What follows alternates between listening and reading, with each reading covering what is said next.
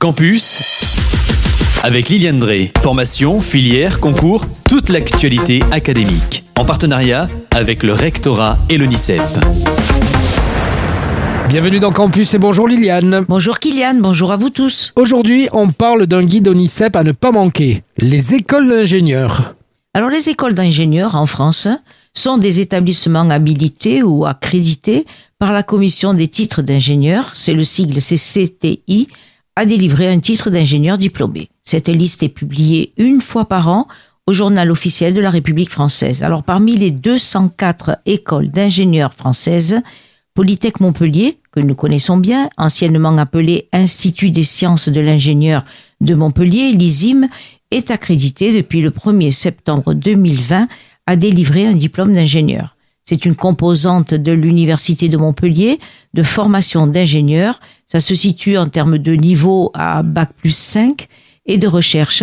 Fondée en 1970, l'école a été officiellement reconnue par la Commission des titres d'ingénieurs, le CTI, en 1974 et fait partie de la conférence des grandes écoles et du réseau Polytech. Alors pour ceux qui souhaitent devenir ingénieurs, vous pourrez avec un guide de la collection Dossier ONICEP explorer la filière de formation d'ingénieurs. C'est une collection pour aider les jeunes à découvrir les formations après bac et à construire un projet. Alors un projet pas à pas à travers les domaines suivants tels que l'énergie, les transports, la santé, l'intelligence artificielle, le numérique, les télécommunications.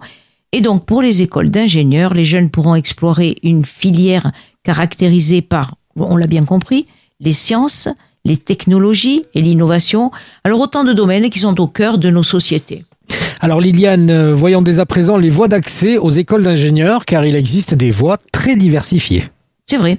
On précise tout d'abord que ce soit après le bac, ou après une prépa, ou que ce soit en admission parallèle. Il existe des aides à la réussite telles que des mises à niveau, un tutorat.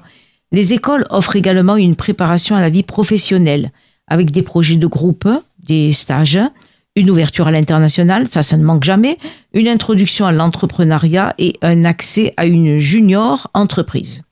Il existe de nombreux débouchés dans des secteurs variés et aussi sur des fonctions variées. Recherche et développement, production, technico-commercial, et ceci sur tout le territoire.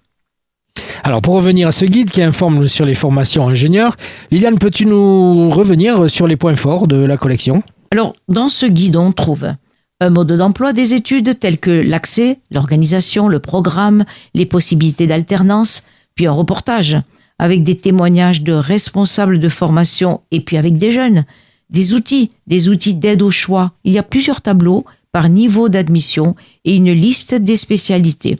Et pour y voir plus clair, un panorama des concours d'admission par niveau. Les fiches de 200, je vous ai dit tout à l'heure 204 écoles. Alors les fiches de 200 écoles d'ingénieurs reconnues sont consultables en ligne avec des infos qui sont toujours actualisées. Et enfin, on peut lire le point sur l'insertion professionnelle dans ces carrières d'ingénieurs. Si vous cherchez plus d'infos sur ces formations d'ingénieurs, une adresse, la librairie en ligne de l'ONICEP, www.librairie.onicep.fr un petit slash et vous allez à collection avec un S. Voilà, et on a oublié de vous dire que l'ONICEP, c'est l'Office national d'information sur les professions et les métiers. Et que Et, que, et que c'est un partenaire de Radio Aviva.